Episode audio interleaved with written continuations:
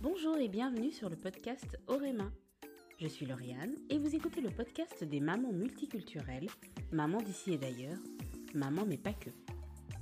Si vous êtes intéressé par les thématiques de la parentalité et de la transmission culturelle, ce podcast est fait pour vous. Et parce que je ne suis pas que maman, je partage aussi avec vous mes découvertes et des témoignages autour de l'entrepreneuriat et de la communication digitale, domaines dans lesquels j'évolue en freelance. Pour ne manquer aucun épisode, n'oubliez pas de vous abonner au podcast sur votre plateforme préférée. Je vous souhaite une très bonne écoute. C'est le tout premier épisode de la saison 3. Welcome Aujourd'hui je reçois Elia, alias Quotidiane, sur les réseaux sociaux. Cette maman féministe d'origine marocaine est une auditrice du podcast et partage ses écrits sur Instagram. Dans cet épisode, elle partage avec nous l'arrivée de son premier enfant qu'elle a accueilli toute seule. En effet, le père et elle se sont séparés pendant sa grossesse. On parle aussi de passing. Ce terme vous dit quelque chose? C'est quand une personne passe physiquement pour une blanche alors qu'elle ne l'est pas. Cela n'a pas été anodin dans la construction identitaire d'Elia dans son rapport avec sa culture et dans la transmission qu'elle en fait à ses enfants. Je vous laisse découvrir notre échange en espérant que l'épisode vous plaira. Si c'est le cas, n'oubliez pas de le faire suivre à au moins une personne autour de vous.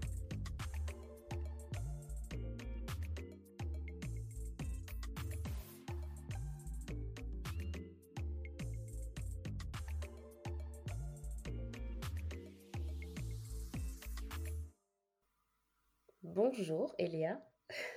Bonjour Lauriane. Merci d'avoir accepté mon invitation. Avec plaisir. Alors, je te laisse te présenter. Alors, euh, je suis Elia, je suis maman de deux jeunes filles, une qui a 5 ans et l'autre qui a 6 mois. Euh, dans ma vie de tous les jours, je suis professeure de français en collège et en lycée. Et j'adore ce métier. Et euh, j'aime beaucoup, beaucoup écrire et beaucoup, beaucoup partager pardon, autour de la maternité. Puisque moi, j'ai commencé mon rôle de maman en étant maman solo. Et après, du coup, on a une petite période de famille recomposée. Et maintenant, alors là, c'est l'élargissement total avec, euh, donc avec l'arrivée de ma deuxième fille. D'accord, c'est super. Tu disais que tu aimes écrire, tu es auteur. Oui, aussi. Tu es auteur ou autrice d'ailleurs? Autrice. Super. Féminin, toujours. D'accord. Euh, donc, tes enfants, ils ont 5 et euh, quelques mois. 5 ans et quelques mois pour euh, la deuxième. Est-ce que tu as des frères et sœurs? Oui. Alors, moi, je suis l'aînée. Et après, j'ai deux frères et une sœur. D'accord. C'était comment quand vous étiez enfant? C'était cool, franchement, c'était cool. Alors, on n'a pas beaucoup, beaucoup d'écart d'âge. Euh, je pense qu'entre moi et ma soeur, il y a 6 ans. Donc, on, casse mes deux frères dedans, et du coup, ça fait euh, pas beaucoup d'écart. Et, et, du coup, peut-être un peu moins pendant une période avec ma soeur, parce que je sais que ça, elle me l'a reproché après, à contre-coup. Mais j'ai toujours eu l'impression qu'on avait plus ou moins le même âge, qu'on était plus ou moins en phase. Bon, ma soeur, comme c'était la dernière, c'était plus compliqué. Mais une fois qu'on a vraiment grandi et euh, on va dire autour de 15, 16 ans, peut-être 18, je sais plus trop, parce que je parle le fil des années, mais en gros, après, ça, on, a on s'est rattrapé, on, voilà quoi. Mais du coup, c'est vrai qu'on a toujours tout fait ensemble et on a, on a eu des parents qui nous ont poussé à tout faire ensemble. Donc, mmh euh, Mais ça, c'est super. Et euh, est-ce que tu as, tu avais envie de, ou tu as envie d'avoir plusieurs enfants? Oui, euh, moi comme je disais, quand je suis tombée enceinte de ma première fille, donc euh, je, me suis euh, séparée du papa très tôt. j'étais encore enceinte en fait. donc, voilà.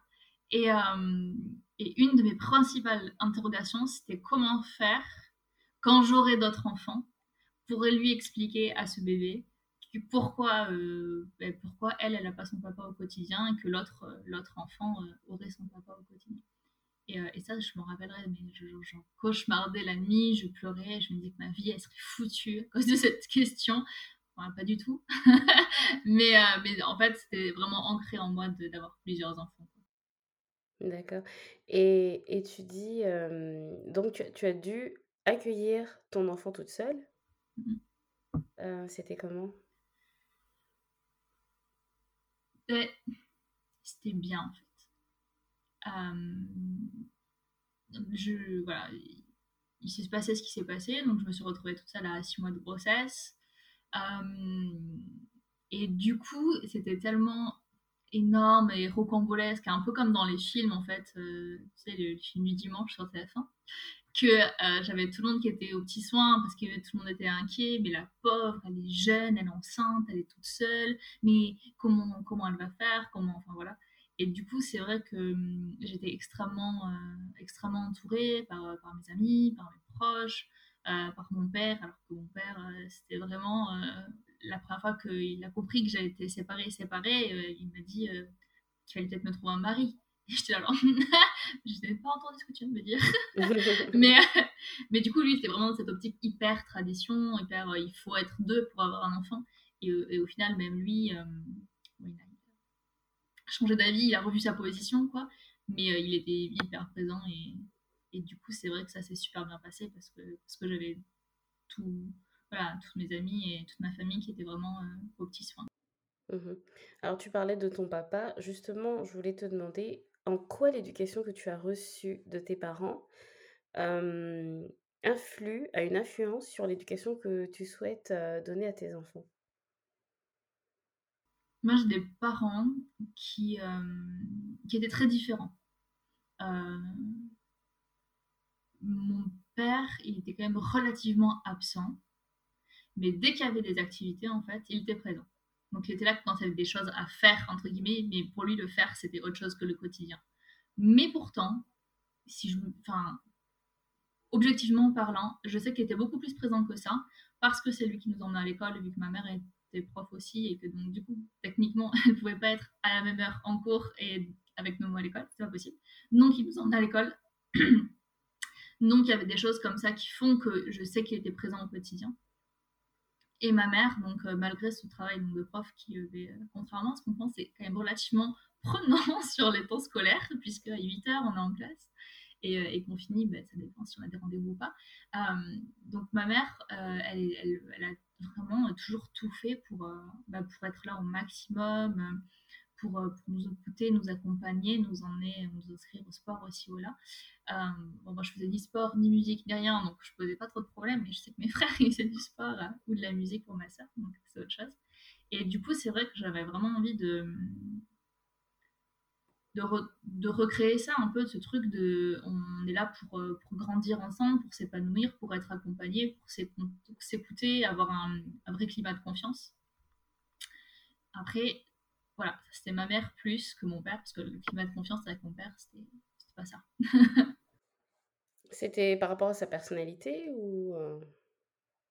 Sa personnalité, je pense aussi, euh, quelque part, c'était aussi culturel, c'est-à-dire que mon papa, il a, papa, il a grandi au Maroc, dans une famille de 8 enfants. Euh, sur les 8 enfants, c'était 7 garçons et une fille. Et euh, en gros, euh, ils ont grandi un peu, voilà, pas tout seuls, parce que bon, il y avait mes grands-parents évidemment, mais. mais en grande autonomie. voilà, en très grande autonomie, aller voir les copains, à ceci, à cela. Et, du coup, c'est vrai que en plus, bon, voilà, il, a grandi dans le Maroc euh, des années, euh, voilà, des années 60, hein, du début des années 60. Et on va dire qu'en termes de mentalité et de façon euh, éducative, bon, on ne sait pas aujourd'hui. Et, et, du coup, c'est vrai que même s'il s'est repositionné, même s'il s'est un peu questionné sur certaines choses, il y a des choses où clairement pour lui c'était pas possible quoi. Euh, notamment sur bah, l'éducation des filles. Euh, on peut pas dire que mon père soit un féministe convaincu, mais euh, il apprend sur le tas et que ce soit ma soeur ou moi, on le met un peu devant le fait accompli. Mais c'est vrai que ça pour lui ça a été hyper compliqué, surtout que sur les huit enfants, l'aîné c'était sa sœur et qu'il y avait beaucoup de tâches qui incombaient à sa sœur, qui étaient dé déléguées par ses parents à sa sœur, et lui il a grandi dans ce modèle-là. Et c'est vrai que quand, quand il a vu que moi j'étais une fille aussi, ben, quelque part il a eu ce même un peu ce mimétisme de, situations.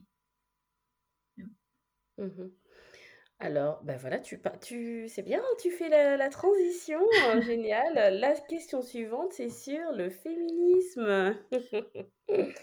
Donc, euh, je te laisse nous parler de ta vision du féminisme. Alors, ma vision du féminisme.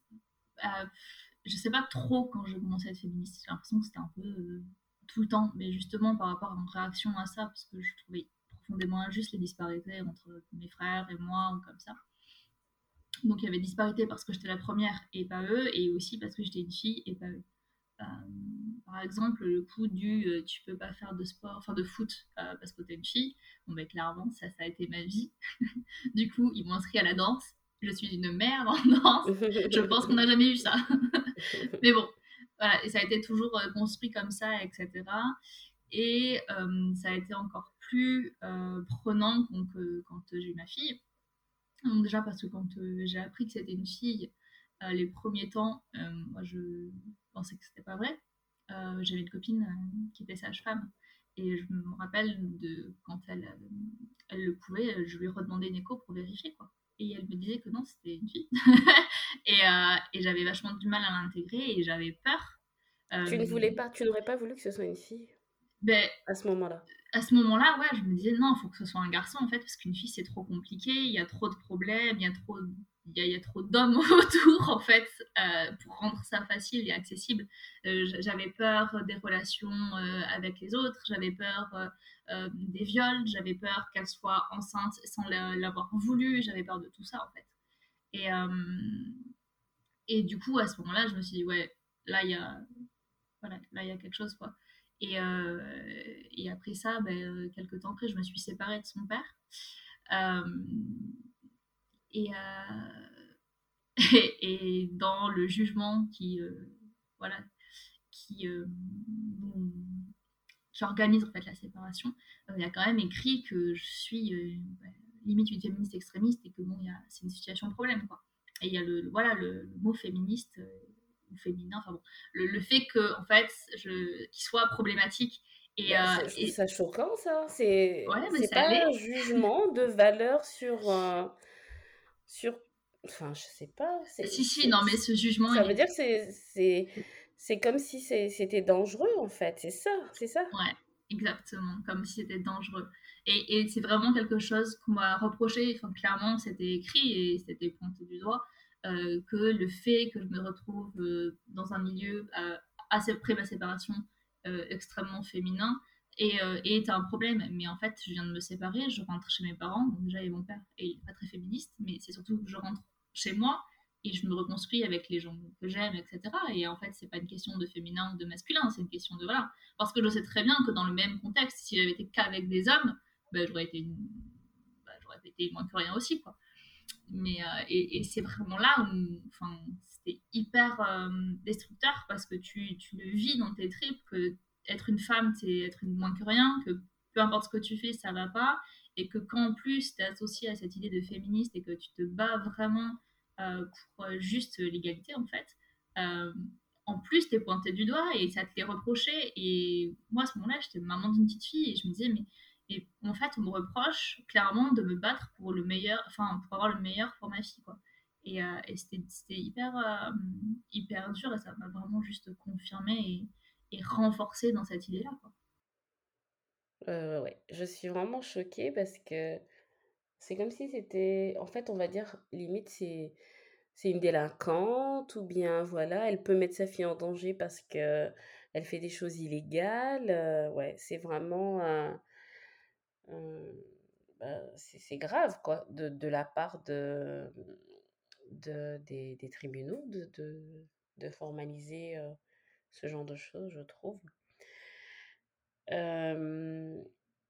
Toi et moi, on a déjà échangé autour de, du sentiment euh, en fait, d'identification et d'appartenance, de se dire, parce qu'en fait, toi, tu es... En fait, quand on te regarde, on ne peut pas savoir que tu as des origines qui,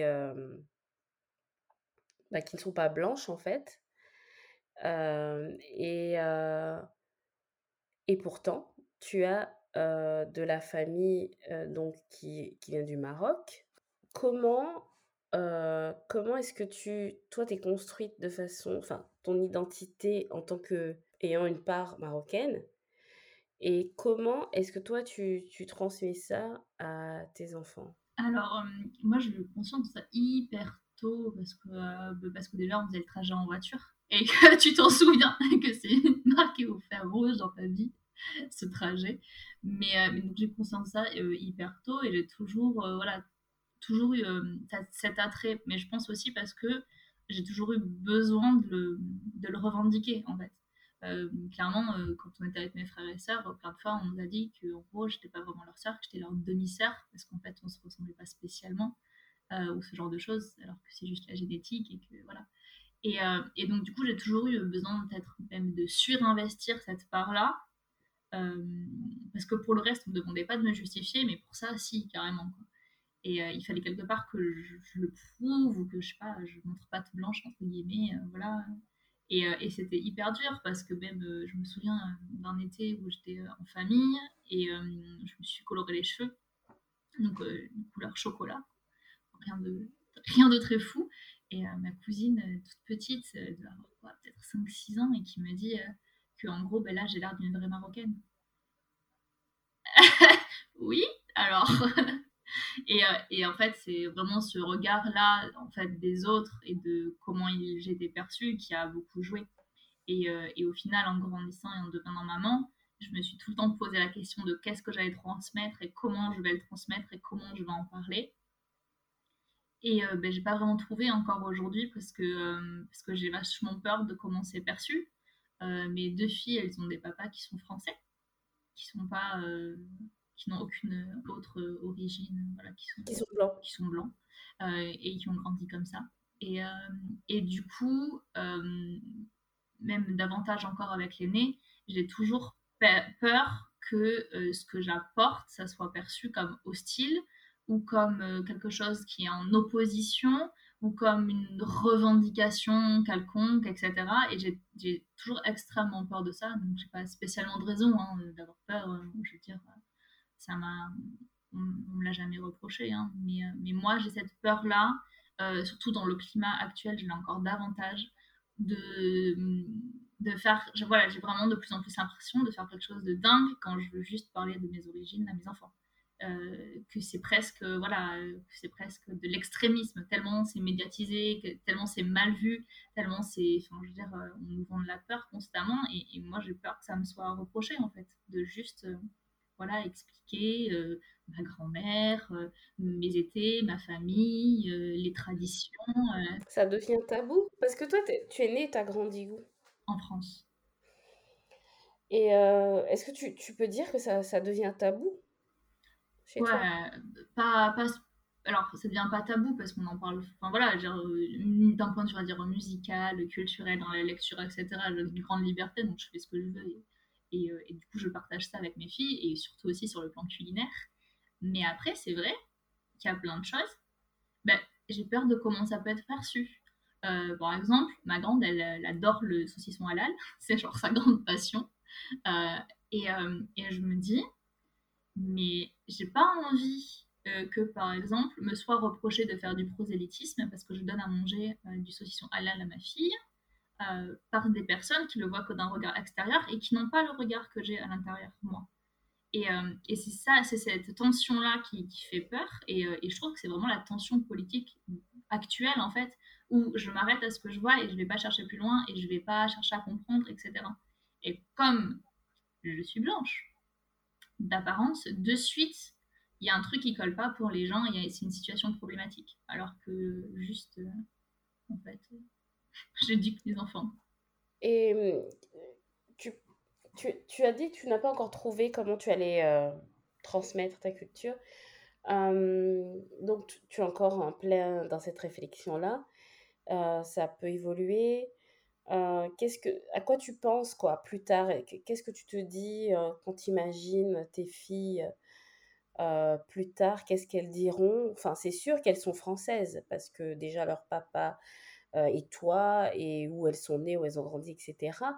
Mais penses-tu qu'elles vont dire et savoir et reconnaître et peut-être, bon, tu peux pas savoir, tu n'as pas de boule de cristal, mais voilà, qu'est-ce que tu imagines plus tard? Moi, j'aimerais qu'elle soit fière de savoir d'où elle vient, j'aimerais qu'elle puisse se rendre au, Maroc en tout cas, et qu'elle puisse se dire, mais ici j'ai de la famille, ici aussi, en fait, j'ai mon histoire. Euh, par exemple, ici, mon grand-père, euh, il a été à l'école.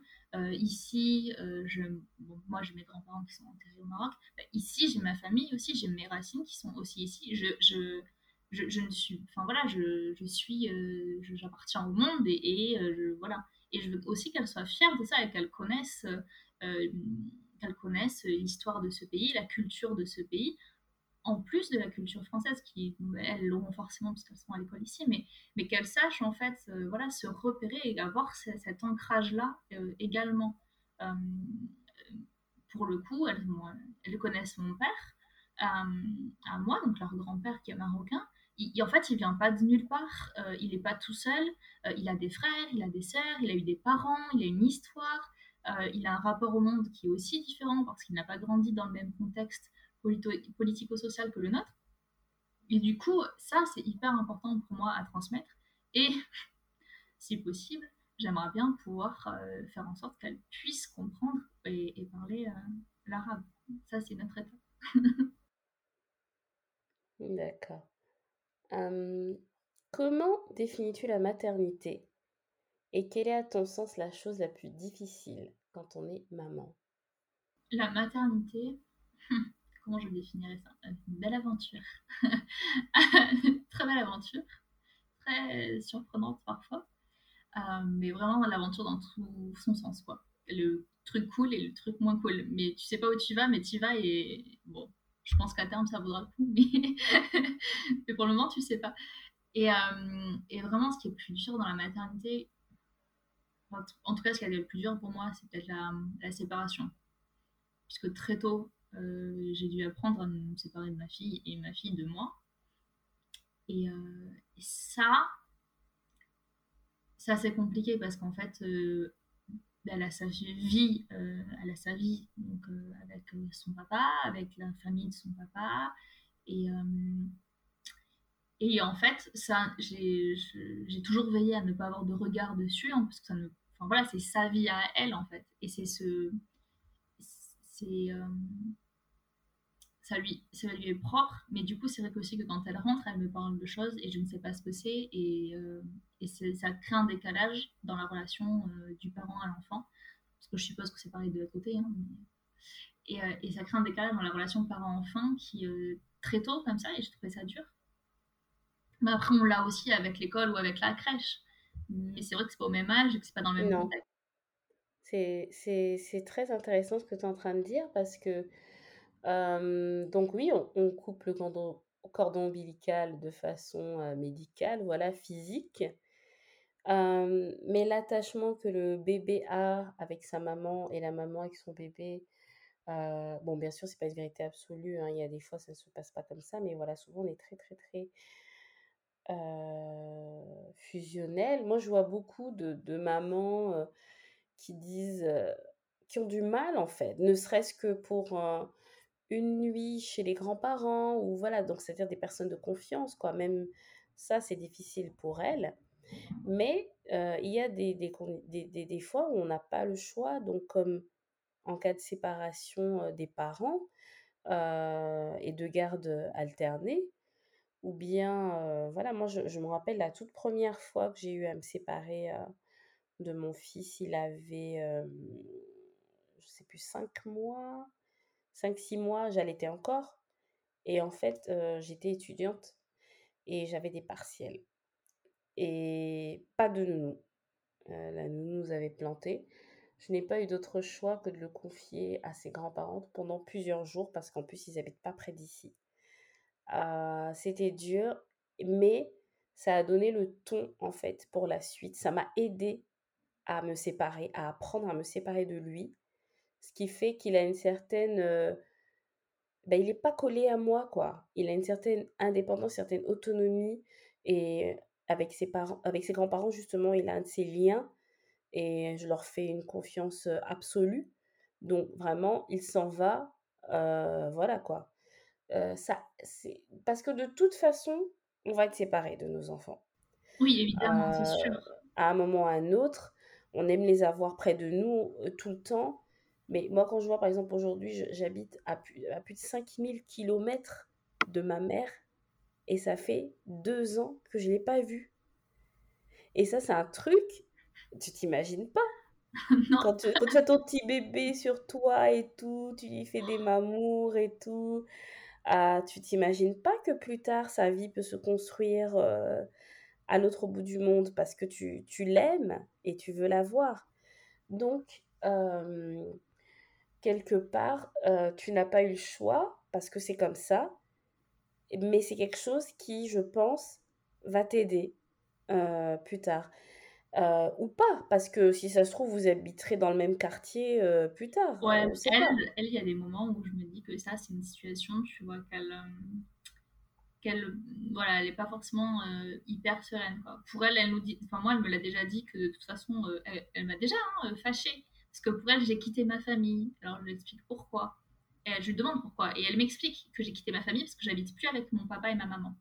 Je dis, ben non, c'est parce qu'en fait, j'ai grandi et j'habite avec toi et euh, maintenant avec ton, beau-père et, euh, et, avec ta soeur et avec le chien. Enfin, c'est notre famille à nous. Et, et pour elle, c'est super dur et elle te dira encore et encore, bon, elle a 5 ans, hein, mais qu'en gros, sa vie plus tard, mais elle fera encore les allers-retours entre chez papa et chez maman. Quoi. Et, euh, mais c'est normal. C'est un vachement à ça, tu vois. Tous les enfants, parce que mon, mon fils est né aussi, mais il pleurait en fait, même. Quand je lui disais, mais en fait, quand tu seras plus grand, tu auras ta propre maison. Et il pleurait, en fait, à l'idée de, de, se séparer. En fait, il se dit, ah, ce sont des enfants, il se dit qu'il va toujours rester dans cette maison-là, il va toujours rester avec nous. c'est mignon. c'est ça. Mais du coup, tu vois, pour l'école, par contre, elle a été hyper sereine. On l'a déposée à l'école, zéro problème. Et quand tu lui disais, mais euh, ça va, tout se passe bien, bah oui, parce que les parents reviennent, donc euh, c'est OK. Et, euh, et, elle avait pris ce rythme aussi d'être séparée et, et d'avoir son parent qui revient. En fait, ça plus ou moins, ça dépendait si c'était moi ou si c'était son père, mais en gros, il y avait toujours quelqu'un qui était là et avec un certain rythme. Et, voilà, et ça, c'est vrai qu'elle est hyper confiante. Si je lui dis, reste, enfin, je, te, je vais t'emmener au centre aéré ou tu vas aller chez tes grands-parents ou quoi, je reviens. Mais elle est, tu vois, elle a une confiance dans cette phrase qui est aveugle, quoi. Elle sait que si je dis je reviens, je reviens. Et, et c'est très. C'est extraordinaire. Ouais. c'est extra. Alors là, actuellement, tu es en congé maternité, enfin parental. Euh, et c'est vrai, on en parlait un petit peu la dernière fois, euh, s'organiser après avec deux, ce sera autre chose. Mais jusque-là, comment toi tu faisais pour euh, essayer d'atteindre un équilibre entre ta vie, bah, ta vie quand même, non seulement en tant que prof, mais aussi avec tes autres activités, puisque tu écris, et puis ta vie de, de maman, comment tu, Comment tu, tu gères ça? Alors, euh, du coup, ma, ma, deuxième, elle est née en janvier. Donc, euh, on va dire que le mois de janvier, il compte pas parce que clairement, j'étais dans mon lit à me remettre de tout ça. Euh, après, bah, c'est vrai que comme l'aînée, elle est à l'école, c'était toujours très. voilà, mes semaines en général, c'était le lundi matin. Tout le monde va prendre son bus. Je dépose ma grande à l'école. Après, je filais chez une copine qui pour boire le café je passais la matinée. Après, ma semaine, elle commençait. Et après, je me calais essentiellement quand même sur les siestes euh, du bébé, que j'ai aussi beaucoup porté, hein, mais je me calais beaucoup sur ces siestes pour faire euh, mes activités euh, avant d'aller récupérer mon aîné à l'école. Mais c'est vrai que l'école, c'était salvateur, quoi, parce que les premières vacances qu'on a passées ensemble à, quatre, du coup, euh, et où mon conjoint euh, allait travailler et où en fait du coup on était trois. C'était plus sport. J'étais fatiguée à la fin de la journée quoi. Je, je, je, ne voyais pas les journées passer. Il y a des moments où je disais que j'allais jamais m'en sortir, pour que tout le monde mange à une heure décente. Et puis je culpabilise de rien parce que soudainement euh, je sais pas, tu, tu l'as posé, il était 7 h du matin, tu regardes l'heure, il est quasiment l'heure de manger, t'as l'impression que t'as rien fait, t'es en pyjama, t'es au bout de ta vie. Et euh, au final, ça se fait, ça, tu, trouves, tu trouves un équilibre. Euh, Et, et, du coup, là, comme elle dort davantage, en plus, grosso modo, elle se lève les deux à la même heure. Donc, c'est vrai que c'est plus facile après pour, voilà, pour, s'en occuper. On en reparlera quand, euh, quand tu auras repris. C'est ça. Là, je pense que ça sera autre chose parce que bon, là, j'arrive à peu près, mais quand je vais avoir les journées de cours derrière, ça va être l'enfer. Ouais. Mm, bon, en tout cas, profite euh, de cette organisation qui, euh, qui marche tant, que, tant que tu peux. Mais on va déjà avoir terminé. Est-ce qu'il y a un sujet que tu aimerais aborder nous parler, je ne sais pas, de ta newsletter ou bien de tes projets euh, autour de la littérature, tout ça? Alors euh, oui, donc la newsletter, c'est une newsletter mensuelle qui traite de la maternité et du féminisme euh, sur des questions plus ou moins d'actualité. Donc j'ai déjà parlé de l'alimentation, j'ai parlé des cultures aussi, de comment en fait transmettre, c'était quelque part aussi une façon de souligner la pluralité des maternités parce qu'on n'a pas toutes la même et que c'est hyper important et qu'il faut continuer à, se battre pour ça et que pour qu'elle soit reconnue. Euh, et donc c'est la newsletter qui est mensuelle. Et après, bon, je continue donc à écrire très souvent. Et, euh, là, j'ai un projet, euh, je ne sais pas s'il va aboutir ou non, d'espèce de, roman un peu journal de, voilà, de mon congé maternité à ma reprise. En gros, ça va être ça, le, délai sur euh, voilà, l'arrivée du bébé, de qu'est-ce que, qu'est-ce que j'ai fait, qu'est-ce que j'ai pensé. C'est génial. ok, bah, est-ce que tu as un petit mot pour la fin Pour la fin, je vous dirais qu'il faut continuer à écouter Lauriane, qu'il faut soutenir Lauriane et qu'il faut plus de Lauriane sur ce monde pour justement partager toutes ces, voilà, toutes ces, euh, toutes ces visions de la maternité, toutes ces, toutes ces, choses. Moi, je sais que voilà, moi, Lauriane, j'ai découvert son podcast en écoutant euh, avec euh, Safia. Un des premiers, un des premiers épisodes. Au début, c'était l'épisode 6 de la saison 1. Un des, voilà. Et, et à partir de là, ça a été le coup de foudre, j'en ai écouté plein. et, oh, et, non, mais j'ai trouvé ça tellement important et, tellement riche. Et, et c'est non, c'est vraiment c'est très bien. Il faut, il faut encourager ces projets. Ben, un grand merci en tout cas. merci pour euh, ce que tu viens de dire. Merci pour, euh, pour ton temps et ce que tu as partagé avec nous. Et puis euh, voilà, bonne continuation aussi. On va rester connecté pour voir tes, tes projets littéraires. Hein. On attend de voir. Hein. Ça marche. Merci beaucoup. Nous voici arrivés au terme de cet épisode qui, je l'espère, vous aura plu. Si c'est le cas, n'hésitez pas à nous laisser 5 étoiles et un petit commentaire sur Apple Podcast pour aider le podcast à être mieux référencé. Vous pouvez aussi partager et recommander le podcast autour de vous. Savez-vous que le podcast a une newsletter? Chaque lundi, un mail pour interroger la parentalité et partager les coulisses du podcast. Vous pouvez retrouver le lien d'inscription dans les notes de l'épisode et recevrez directement dans votre boîte mail le guide Comment éveiller son enfant à l'antiracisme en 4 points clés. Pensez à checker vos spams au cas où. Enfin, je vous invite à rejoindre la communauté sur Instagram at orema-8 podcast pour poursuivre la conversation. Merci de m'avoir écouté jusqu'à la fin et rendez-vous dans deux semaines pour un nouvel épisode.